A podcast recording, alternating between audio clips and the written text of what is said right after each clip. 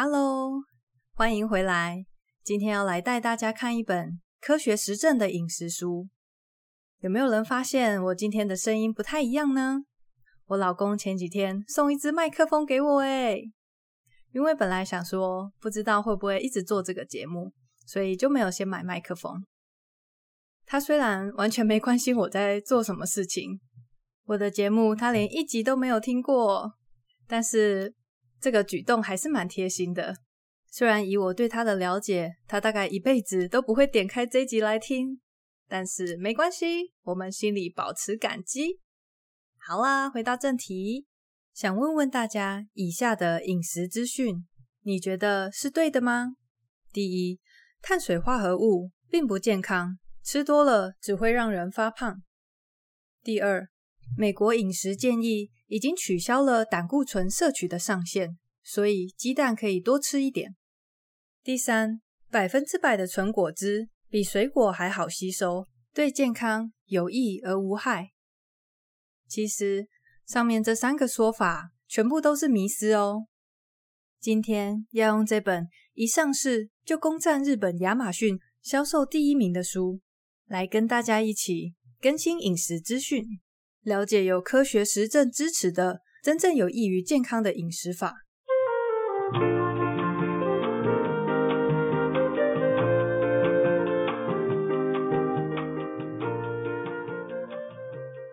首先，还是要声明一下，我本人并没有任何营养师或是相关科系的训练背景，只是我对饮食、健康这一类的议题一直都非常有兴趣。相信点进来听的你也跟我一样重视健康。今天的内容全部都是出自于这本书，书名叫做《科学实证最强饮食》。这本书的作者叫做川津有介，他现职是加州大学洛杉矶分校的内科副教授，他有着哈佛大学的硕士和博士学位。他说，一个有抽烟习惯的人。如果自知当中的风险，就算多年后因此而生病了，大概也能坦然接受。但是有很多人却是在自己毫不知情的情况下，长期吃着对自己健康有害的食物，一直到自己得了糖尿病、高血压、心脏病等等，才惊觉原来从前的做法都是错的。这样不是很可怜吗？为了减少诸如此类的状况，为了让大家吃得更健康，促使了作者写下本书。想问看看大家，你认为来自什么管道的饮食资讯是可信的呢？是来自医生、营养师、媒体，还是政府公告呢？大家可能会以为医生或者是营养师，他们拥有专业的证照，说的话一定是对的。但是这并非事实，原因是很多医学院其实并没有把足够时数的营养知识教给学生，所以他们并不一定都具备有扎实的饮食知识。那么政府公布的健康饮食准则又如何呢？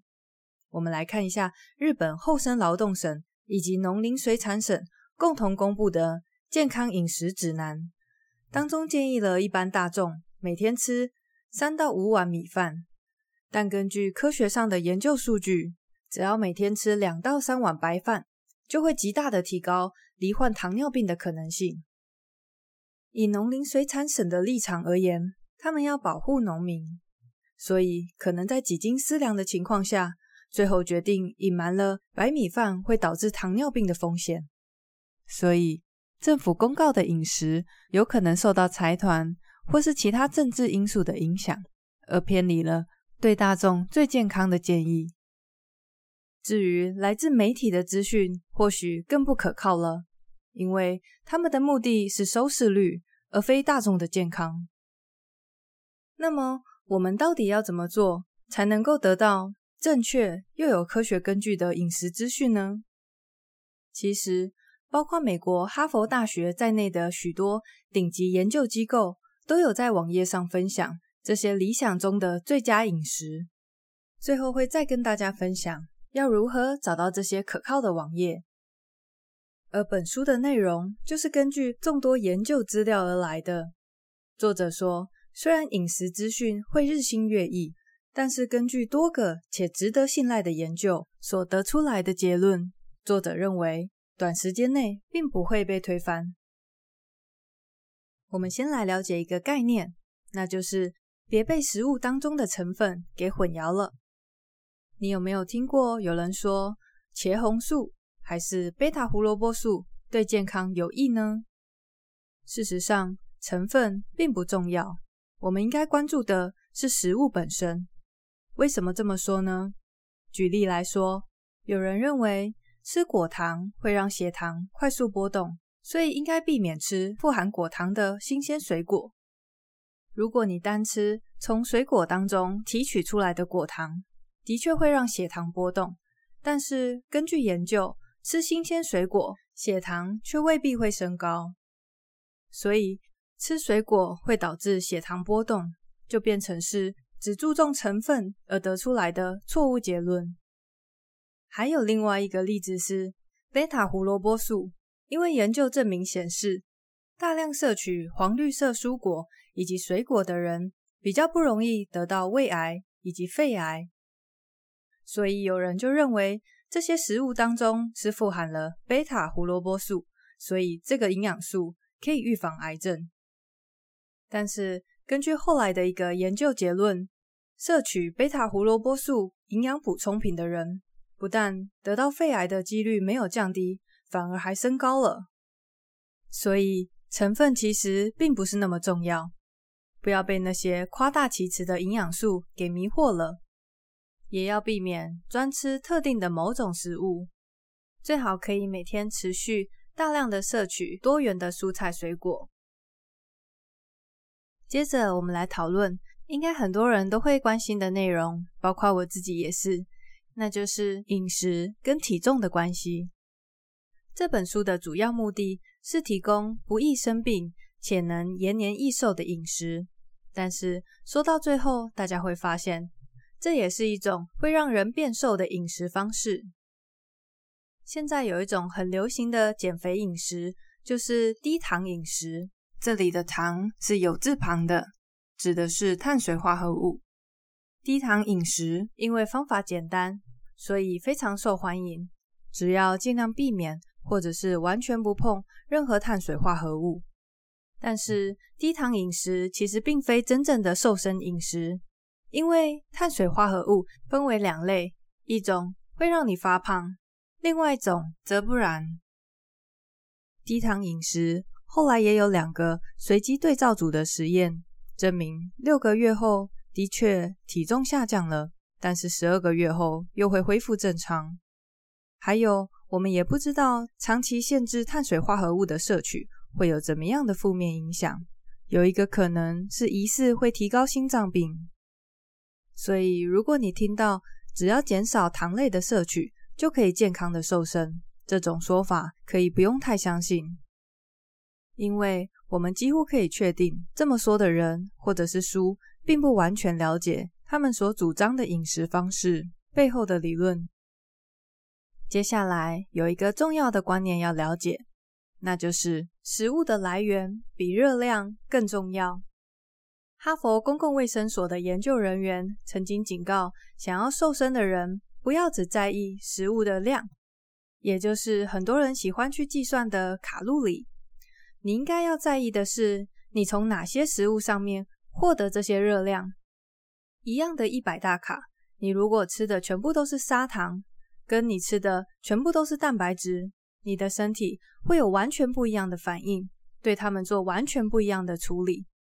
所以一百大卡真的不只是一百大卡。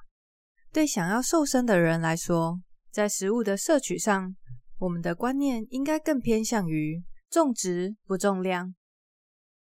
这个概念我自己有亲身的经验，可以跟大家分享。就是在去年有一个月的时间，我采取全素的饮食。那时候就是当做一个挑战，也想看看自己的身体会有什么样的变化。除了全素饮食之外，我也比较少吃碳水化合物，还有含糖饮料。不得不说，这样子吃超级容易肚子饿的。我大概每两三个小时就要进食一次，手边都是各式各样的可以充饥的食物，像是坚果或是燕麦棒之类的。但是我每次肚子饿，我都会让自己吃饱，就是饿就吃，想吃多少就吃多少，但是也不会吃撑啦。结果这样子一个月下来，我差不多一个礼拜就瘦一公斤。到后来真的是觉得，诶，这样瘦下去好像有点不健康了。本来还有点高兴，一直到有一位朋友形容我的身材是干瘪，突然从那个越瘦越好的幻觉当中惊醒了。干瘪呢，好难听哦。希望大家不要误会。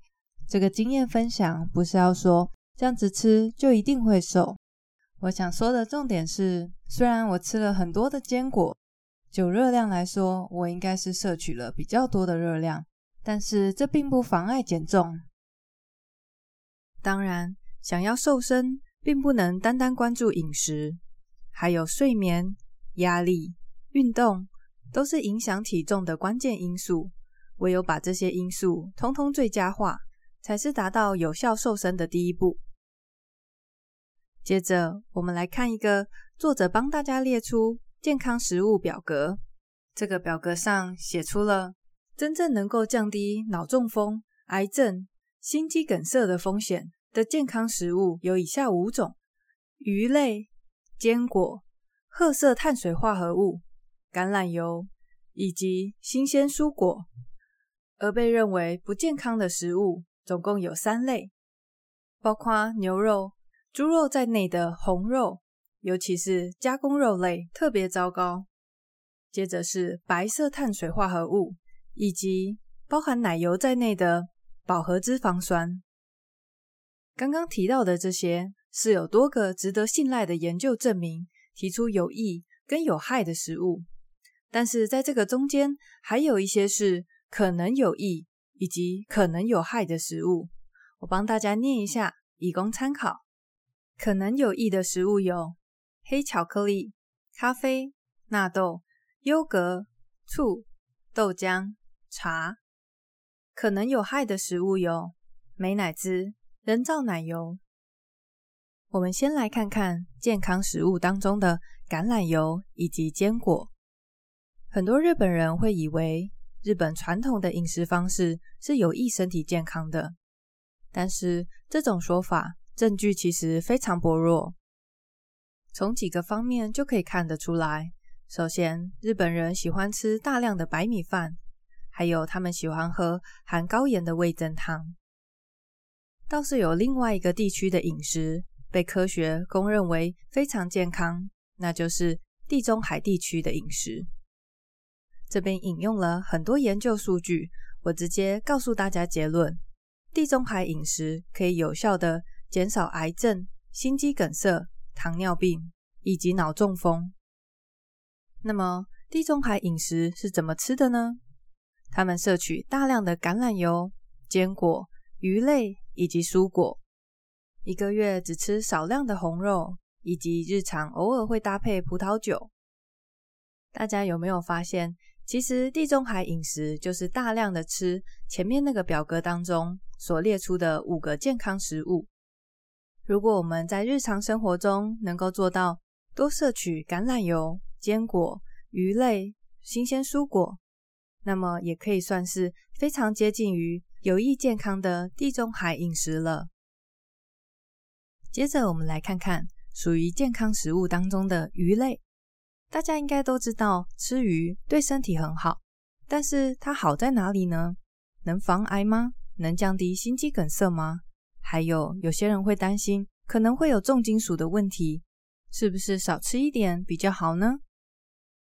我们先从整体死亡率来看，答案是常吃鱼的人整体死亡率较低，但也不是吃越多越好哦。根据一篇整合了十二个研究的分析。我们可以得出以下的结论：一天吃六十克的鱼，比完全不吃鱼的人死亡率降低了百分之十二。但是，一天吃超过六十克，其附加价值就不大了。至于重金属的部分，大家比较会担心是深海鱼内残留的水银、多氯联苯、代奥辛这些物质，如果大量摄取，可能会有致癌以及其他风险。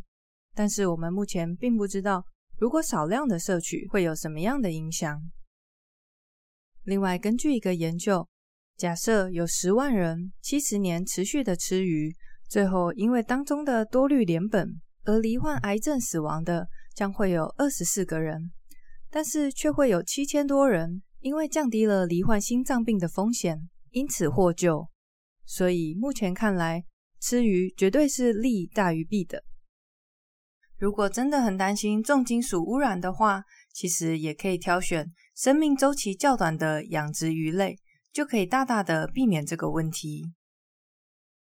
接着，我们来谈谈牛奶。你觉得牛奶健康吗？我想应该有蛮多人跟我妈妈想法一样，觉得牛奶应该是健康的东西，因为它含有很多的钙质。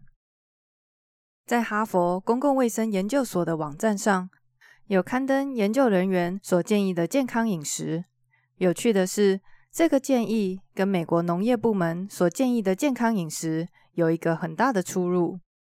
农业部的建议是每餐都要摄取乳制品。但是研究人员则表示，这个建议没有任何的科学根据。有关这一点，研究人员在网站上委婉地表达不满。他们写道：“农业部门所推荐的饮食，有可能受到农会、酪农等产业的游说而有所偏颇。至于研究人员的建议是，牛奶的摄取量每天不要超过两杯。要注意，这里的建议不是应该摄取的量。”而是一个上限。原因是根据过去的研究，乳制品跟卵巢癌、前列腺癌有明显的关系。根据一个二零一五年的统合研究，每天只要多摄取四百公克的乳制品，就会增加百分之七罹患前列腺癌的风险。所以最后的结论，作者建议大家，虽然乳制品里面有不错的蛋白质跟钙质。但是成年人还是要减少摄取。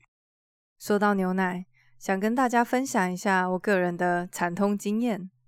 我印象中，大概是从大学的时候开始，我就一直有肠胃绞痛的毛病，时不时就会发作。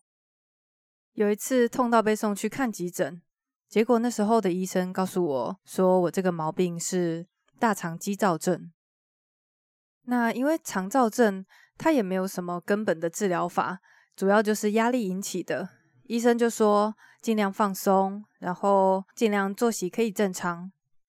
那因为我的工作就是要轮班，作息本来就会不正常，所以这个症状时不时的发作，我也没有觉得太奇怪。但是每一次都真的很痛苦，也没有办法做什么。一直到最近有一次我上班的时候，他又发作了，而且脚痛的超级厉害。当时又在上班，我整个人只能用痛不欲生来形容。那一次回家以后，我突然有一个想法：会不会是某个食物造成我的肠胃不适呢？那因为每天吃下去的东西有各式各样的，所以我就决定写一下饮食日记。结果才没写到一个礼拜，好像就有眉目了。我发现，在我没有喝拿铁或者是其他乳制品的日子，肚子就不会怪怪的，我就上网查了乳糖不耐症的症状，结果看到里面的一句话，我整个背脊都发凉了。他写说，乳糖不耐症的症状有时候会被误判为肠燥症，我真的是 傻眼。为什么从以前到现在看过这么多的中医、西医，没有一个人告诉我有可能我的症状是乳糖不耐症呢？而且根据我查到的资料，亚洲人的体质几乎百分之百，每一个人都有程度不一的乳糖不耐症。肠道缺乏乳糖酶是这个毛病的主要原因。人们刚出生的时候，因为需要喝母乳，小宝宝都会有分解乳糖的能力，而这个能力会随着长大渐渐的消失。所以，当我们的肠道一旦没有办法消化这些乳糖，就会出现腹泻。胀气、恶心、呕吐、肠道痉挛等等的症状。像我自己主要的症状就是胀气跟肠胃的痉挛，痛起来真的要人命。所以劝大家，如果身边的亲朋好友或者是你自己就有一些肠胃的毛病的话，真的可以先戒牛奶试试看，不要跟我一样痛了十几年才终于发现原因。我平常其实不会单喝牛奶，但是就很喜欢拿来配咖啡、配奶茶。我现在发现最接近鲜奶味道的植物奶是燕麦奶，特别喜欢星巴克有合作指定的那一家，叫做 Oatly。虽然比较贵一点点，但是只要不要胃痛，我都可以接受啦。最后要来带大家一起找作者推荐的三个可靠的饮食资讯网站。首先，第一个是哈佛公共卫生研究所，请大家上 Google 打关键字 HSPH HARVARD。第二个是美国代表性的知名医院，叫做梅约诊所，请搜寻关键字 MAYOCLINIC。最后一个则是民间的网络医生所架设的网站，可以直接搜寻。WEDMD，进入网站之后，再用英文搜寻相关的关键字就可以喽。又到了整理重点的时间。今天我们学到了在饮食上有几个重要的观念。首先要注意饮食资讯的来源是否可靠，还有我们应该更关注的是食材本身，而非当中的营养素。减肥的时候，我们应该更在意热量的来源，而不是单单计算卡路里。我们也提到了真正有益健康的五种食物，那就是橄榄油、坚果、鱼类，还有新鲜蔬菜水果、褐色碳水化合物。不健康的则有三类：红肉、白色碳水化合物以及饱和脂肪酸，还有过量的牛奶。会提高罹患卵巢癌、前列腺癌的风险，成年人应该限制摄取量。下一次，我们一起来看看同时出现在健康和不健康清单上面的碳水化合物到底是怎么回事呢？还有，有机食品真的有比较健康、比较营养吗？谢谢你跟我一起学习，我是 Tanya，我们下回见喽，拜拜。